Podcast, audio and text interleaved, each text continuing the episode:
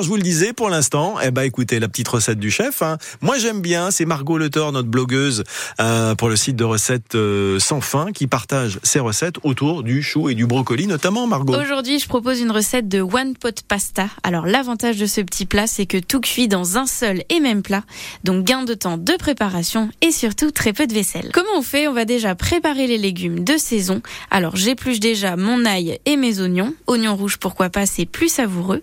Pour ce qui est des carottes, je les épluche et je vais les couper en fines rondelles. Mon brocoli, je vais le découper pour retirer le tronc et garder tout simplement les bouquets de brocoli.